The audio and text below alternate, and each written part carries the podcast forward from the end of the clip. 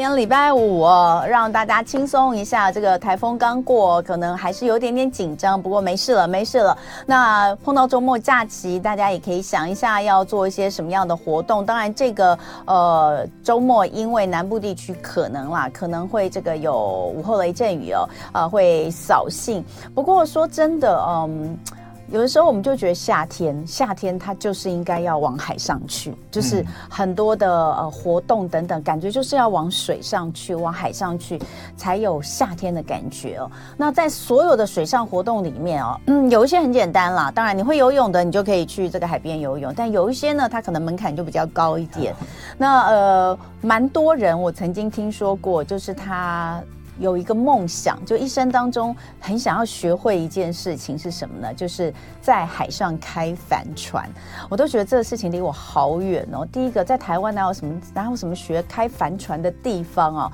没想到今天我们要告诉大家的就是，有人在台湾就是要带你来开帆船，让你可以一圆这一生可能有的这一个小小的梦想。让我们来欢迎乐活海洋学院的执行长罗志远执行长，欢迎你。早安，嗯，嗯，各位朋友们早安。好，呃，乐活海洋学院，这是呃，既然讲海洋学院，它可能就是跟很多海上的活动都有关，对不对？还是我们就是专注在帆船的部分？呃，其实我们的主要目标是希望让所有来学习的伙伴们，嗯，都学会自己在海上航行。嗯，对，所以其实。呃，我们比较觉得这个是一个大家都可以参与的航海课。嗯，对，大家都可以参与的航海课。好，那呃，帆船哈，我不知道大家有没有呃自己自己试过，在台湾要开帆船，好像机会比较没有那么多，对不对？嗯，其实呃，现在已经开放了。嗯，对，呃，很多朋友伙伴都还停留在。呃，在台湾开船是会被限制啊，嗯、甚至可能会被阻止。嗯，好，说不定呃，开帆船出去看起来好像有什么很危险的呃国安啊什么 政治的问题。但是其实呃，身为一个海洋国家，台湾已经慢慢的走向开放的的这个方向。嗯，对，所以其实面对大海，然后参与。海上的活动已经已经变得很自由开放了。对，哎，所以你们大概是从什么时候开始，就是呃，希望说能够带大家领领略这个在海上航行，呃，尤其是透过帆船的这个的的的体验跟快乐，大概从什么时候开始？呃，我大概我自己大概是在二零零六年，嗯，好，因为呃，等于呃，我们台湾大概在两千年左右。比较重视海上的活动。嗯，那在二零零六年，我到了大学去任教，嗯然后接触了海上的教育。不过，我觉得还是有很多自然难行的地方，所以我大概在二零一二年就离开大学，然后自己创立了这个乐活海洋学院。嗯，那从学生的教育开始推向社会教育。嗯，就因为我们觉得在台湾的现在。离开学校的这些朋友们，嗯，其实以前完全没有机会参与这样子的活动，嗯，跟学习是很可惜的一件事，嗯，所以我们希望让大家都有机会参与学习。那这个学习可能就不是学校教育的一部分，嗯，所以我们从一二年开始，呃，慢慢的带大家，尤其是。很多在工作上啊，事业有成啊，然后、嗯、呃，家庭也都很和乐的朋友们，可以找到机会来学习怎么样在海上航行。嗯，嗯，你自己是什么时候第一次接触帆船？呃，我自己第一次碰到帆船是在二零零七年。嗯，对，嘿，那那是什么样？是在台湾吗？对，在台湾。嗯，对，其实就是法令已经开放，然后有少数的朋友开始、嗯。在从事这样子的活动，嗯，那呃，因为我在学校办，诶、欸，我在学校教学嘛，嗯、那个时候是呃水域运动休闲系，嗯，呃，就发现当时的教育都着重在个人的的体能或者是技术上面的的学习，比如说游泳，嗯、对对对，啊，比如说呃教学生们怎么成为救生员、嗯、去救别人，嗯、然后包括了呃划独木舟啊、嗯、玩玩风浪板啊，嗯、或者是去潜水啊，嗯、对。可是这样子的活动可以航行的范围，或者是可以呃去到的地方都太局限，嗯，那。一直以来，我都有一个梦想。这个梦想当然都是从好莱坞电影来的。呃，我记得影响我最大的是有一个电影叫做呃《The Truman》，嗯，楚门的世界。对。呃，呃，他最后要逃离把他框住的那一个世界，他是他是驾着一艘帆船。嗯而且而且那时候为了不让他走，他们还弄那个暴风雨，暴风雨 制造暴风雨翻来覆去。然后我那时候还在想说，帆船可以抵挡得住这样的暴风雨哦。对，没错。是真的可以吗？是真的可以，是真的可以。那很不可思议，它都翻过去了耶，他还可以翻回来耶。对，现在的帆船设计其实已经安全很多很多了，所以。然后他最后就是。撞到撞到撞到墙壁，撞到那个布幕和景幕。但我觉得那个其实蛮，就是它有一个很深的、很深很深人生的意涵在里面哈。追求自己的自由的那一个过程，对啊。所以呃，这个影这个电影影响我很大，你就想要去，我就看到了人生的自由。我看到了，呃，在海上有一艘帆船的那一刹那，其实。哇！我整个鸡皮疙瘩都起来。嗯，我觉得这个就是我这辈子想要追寻的东西。嗯，对。那当然，后来因为也也呃，我我是自己先买了一艘船哦、呃，然后买了放哪？呃，就就那个时候放在一个渔港里面。对，台湾现在有专门帮大家、呃。现在有了，嗯，但是十几年前当时是没有的，所以。当时是相对的很辛苦，台风天要跟渔船在一起呀、啊，然后呃船会破损啊。那现在的环境已经改善很多了。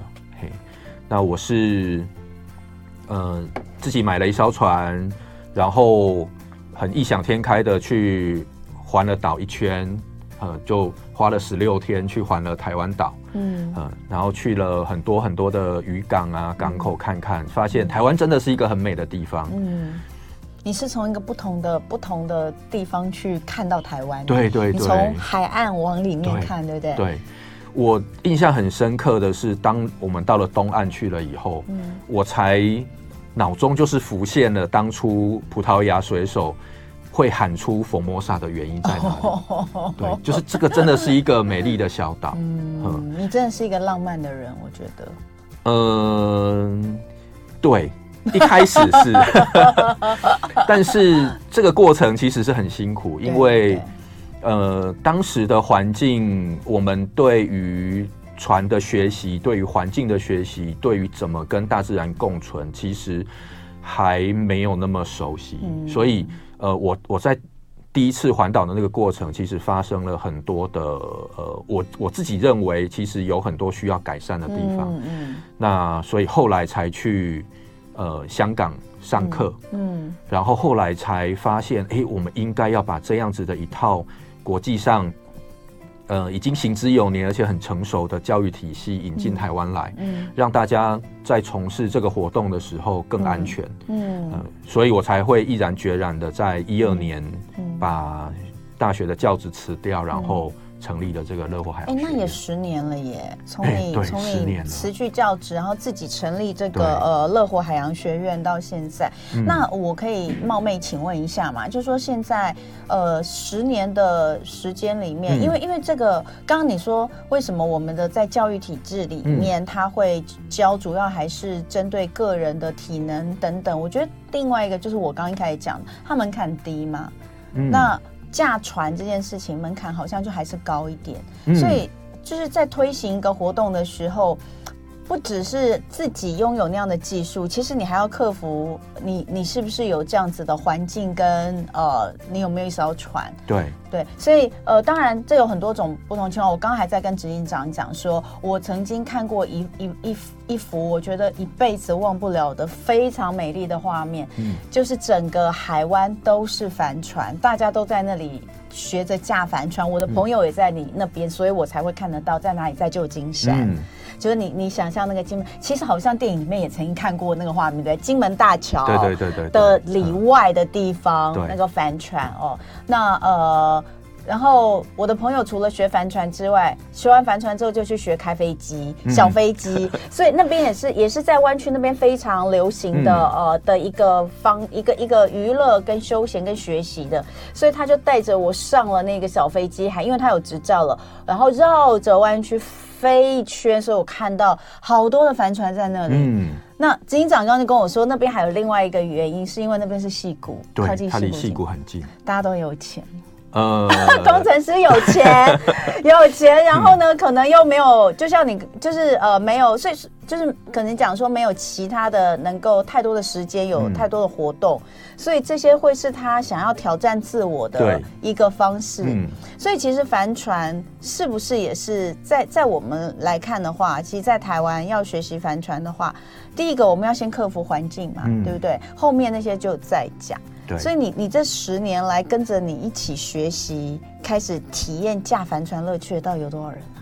目前将近有一千人。哦，那也很多哎、欸。嗯。对，可是相比于两千三百万人，这这这艘，嗯，对，我们现在这一艘是我们上课用的船，呃，上课用的船哈。上上个星期就是呃，高雄市长陈市长就是用这一艘船在上。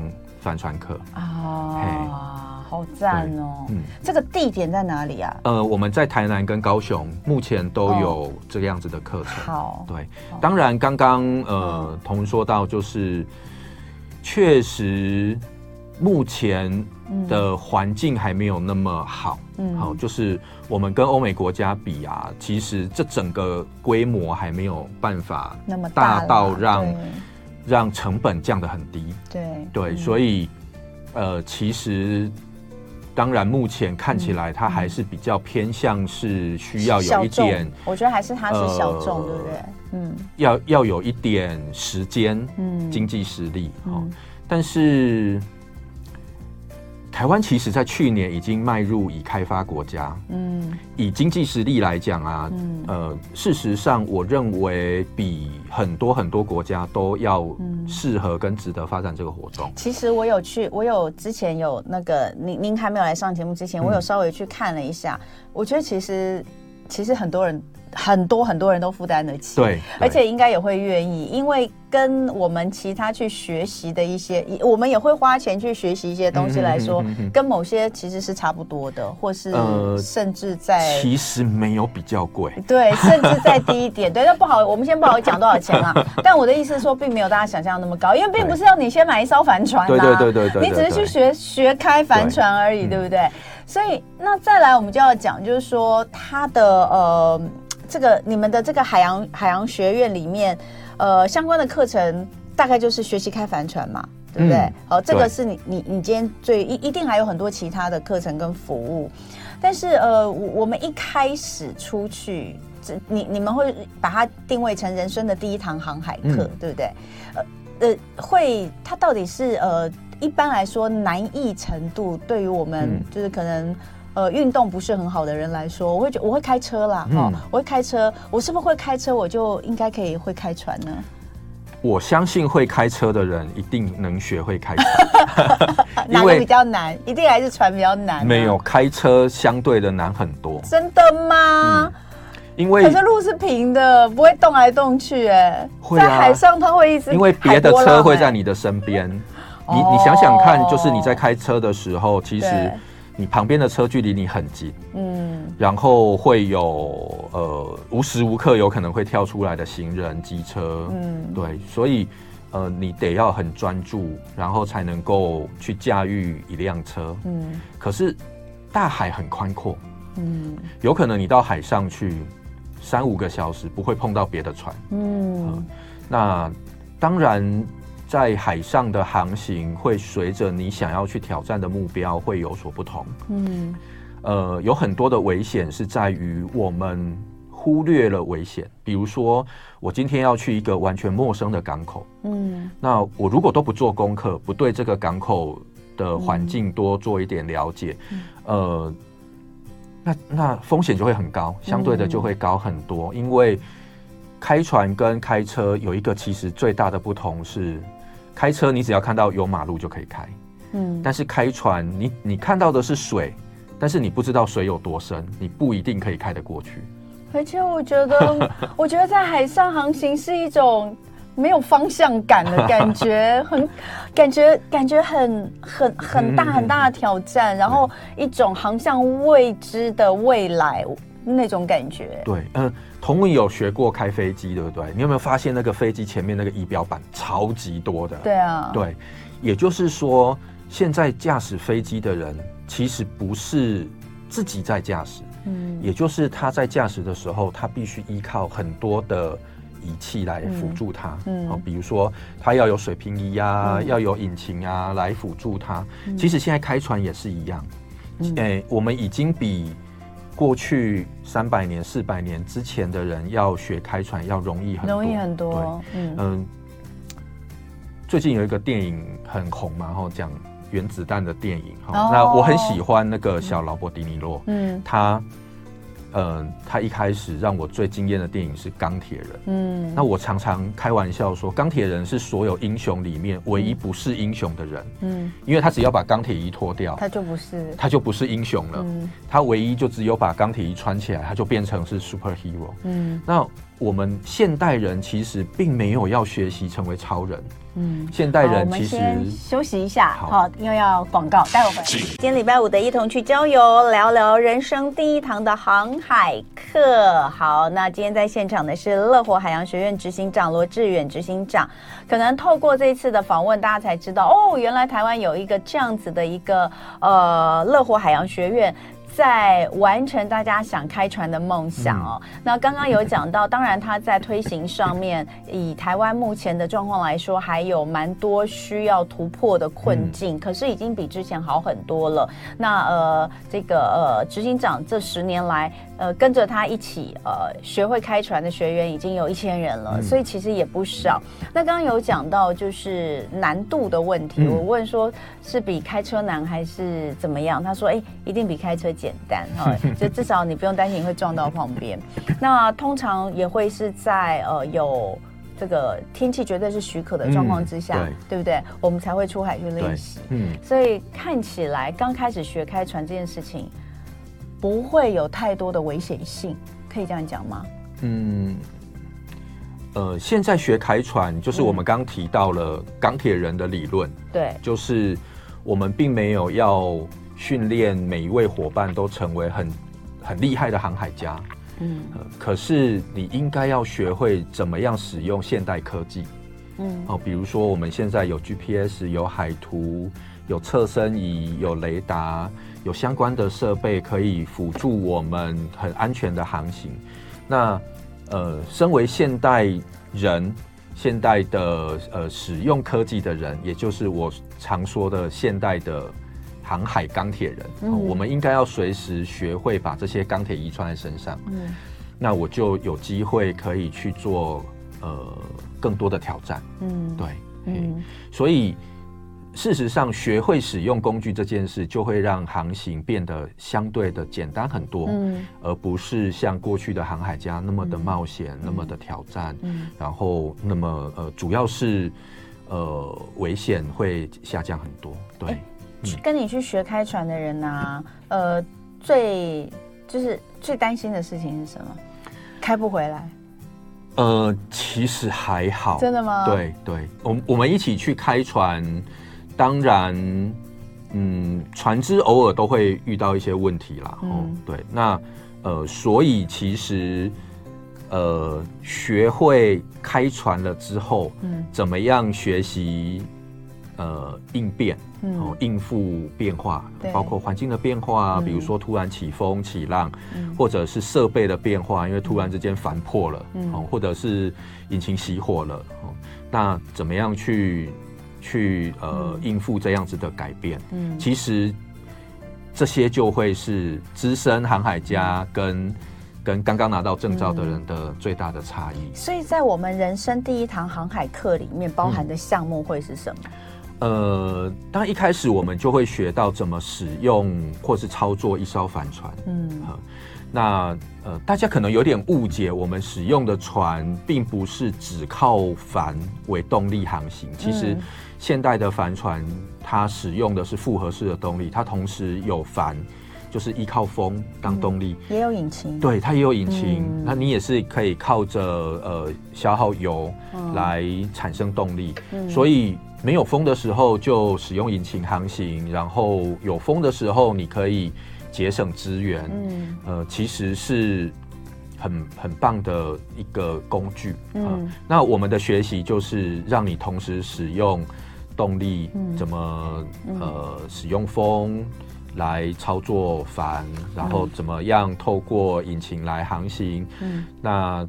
包括一些船艺的工作啊，然后怎么绑缆绳啊，怎么绑碰电啊，哦，那最重要的一个环节，其实帆船是一个团队合作的活动，嗯，所以我们必须要在海上，在船上学习怎么跟别人沟通，嗯，好，因为呃，所有的团队合作都必须建立在良好的沟通上，因为我说的话，呃，同文要听得懂，嗯，然后同文说的话我要听得懂，我们才能够沟通。在海上，只要沟通的越良好，团队默契越好，我们操作的安全就会更高，嗯，然后效率就会更好，嗯，对，所以其实，呃，我们人生第一堂航海课最，呃，最核心的内容，反而是希望让大家学会了这个课程了以后，然后能够到一艘帆船上面去跟大家一起。共同享受海上的活动。嗯，哎、欸，那大概要上几次课，这个才算可以结业？呃，其实我们第一阶段的课就是要学会在海上跟别人沟沟通。嗯，其实只有三天的课程。嗯，对，就是那个时候还没有办法学会开船。呃，我们的这一个认证，其实在美国就是一个游艇的驾照。嗯，就是你可以开船。的驾照，嗯，嗯，那在台湾，因为呃，这张驾照毕竟是是美国的驾照，嗯，好，所以呃，对我们来说，我们学习的就是呃，怎么样完成了这个课程了之后，在海上可以成为独当一面的船长，或者是可以成为呃协助船长的助手，或者是水手，嗯，好，那。但是它中间总需要练习，嗯，就是你上了课拿到证照以后，我相信也不是所有去驾训班上过课的伙伴都立刻会开车，因为你总是需要有一个上路练习的时间，总是需要有一台车可以练习，对，所以完成了人生第一堂航海课之后，接下来的就必须要透过呃学校提供的这样子的资源来做练习，嗯，然后自然而然。透过了够熟练的练习，就可以成为真正的船长。航海执照会有一个这样的东西发给学员吗？嗯、对，对，会有。可是拥有航海执照，并不等同于你就可以直接自己开船出去了。其实等同于可以直接开船出去，但是就就跟。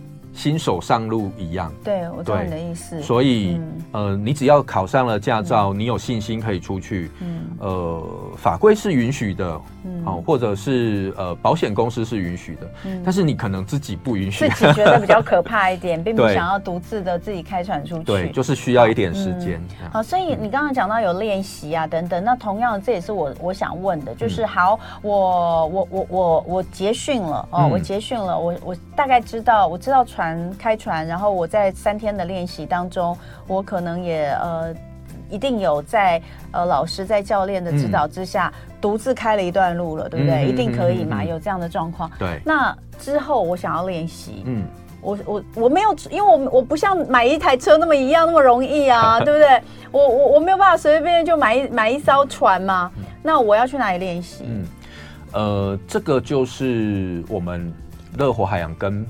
跟其他的不一样的地方，嗯、对，就是，呃，我们也提供了可以在上完课拿到证照以后回来练习的机会。嗯，对，其实，在国外不太有这种机会啦，因为大家都是有船才去学开船，拿到一张驾照。那呃，但是在台湾确实，就像童刚刚说的，因为呃。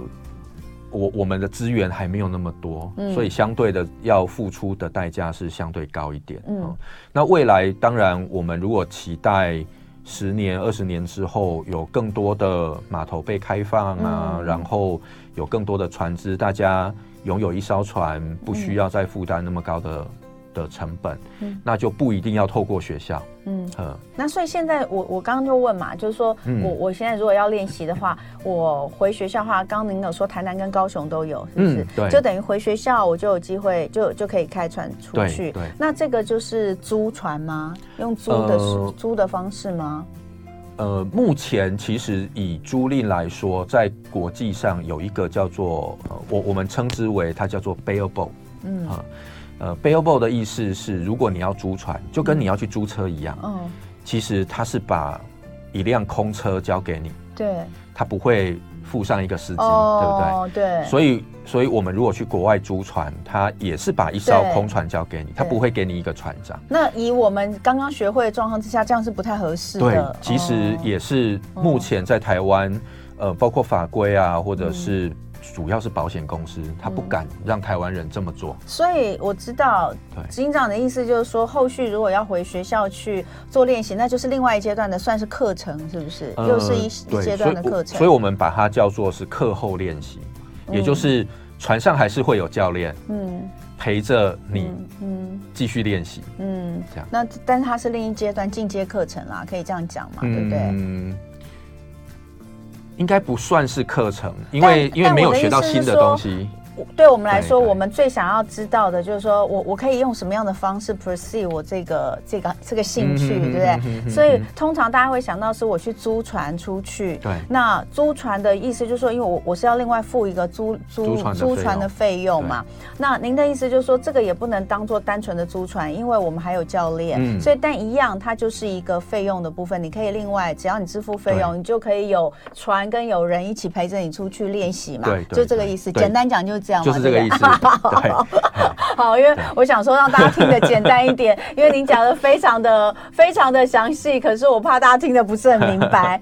好，最后哦，我们来看一下，就是说不是只有在台湾，因为就讲了，因为台湾其实康欣。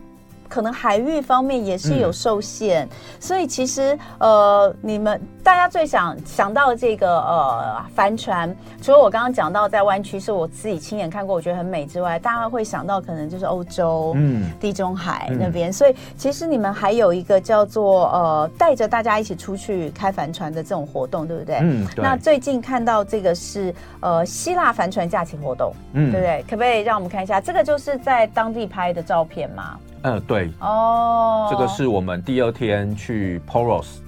哦，嗯、那这个这个这个这个活动大概是几天的活动？呃，目前在地中海的这种游艇的租赁都是一一个礼拜七天为单位。哦，所以，所以你可以租七天、十四天、二十一天、二十八天。哦，那所以你们带着学员出去？呃，我们基本就是七天，七天，对，嗯、基本就是七天，然后呃。这个也是在 Polos 的、嗯、的岛上往海上看，对，嗯，很美，嗯，对，大家可以发，那大家可以发现都是帆船，对，都是船，嗯，嗯。其实，在国外使用帆船做旅游活动的比例是很高很高的，嗯，那呃，当然，因为在台湾，呃，因为在台湾的游艇教育其实没有包含帆船教育，嗯，所以其实是很可惜的一件事。那在国外，其实游艇教育反而帆船教育是主流哦、呃，就是你要先学会怎么跟别人在海上可以沟通，使用帆船航海的术语，然后才慢慢的进阶到你自己一个人开着帆船。嗯，对，哇，你看这个就是呃比较近。比较近一点的这个，嗯、这就是我们的想象中，呃，或是我们常看到的这个地中海希腊这边的一个景致哈、嗯。那所以这个七天的时间，你们带着，如果说我今天跟着你说，哎，我要跟你一起去这个希腊帆船假期活动，嗯、它整个安排大概会是什么样？呃，我们其实首先你必须要成为我们的一份子，对，就是你在船上可以协助船上的活动，所以你要先有这个资格啦，对不对？你要先有一张航海执照就对了，再来就嗯，然后再来我们会安排在希腊活动的时间，嗯，那呃，因为我们参与我们活动的的呃各个不同的阶层的人都有，所以我们不负责帮大家订机票。哦，嗯，因为有人要做商务舱。好，好，那大家如果有兴趣，也都可以上网查一下乐活家族，好，乐活海洋圈，就爱点你 UFO。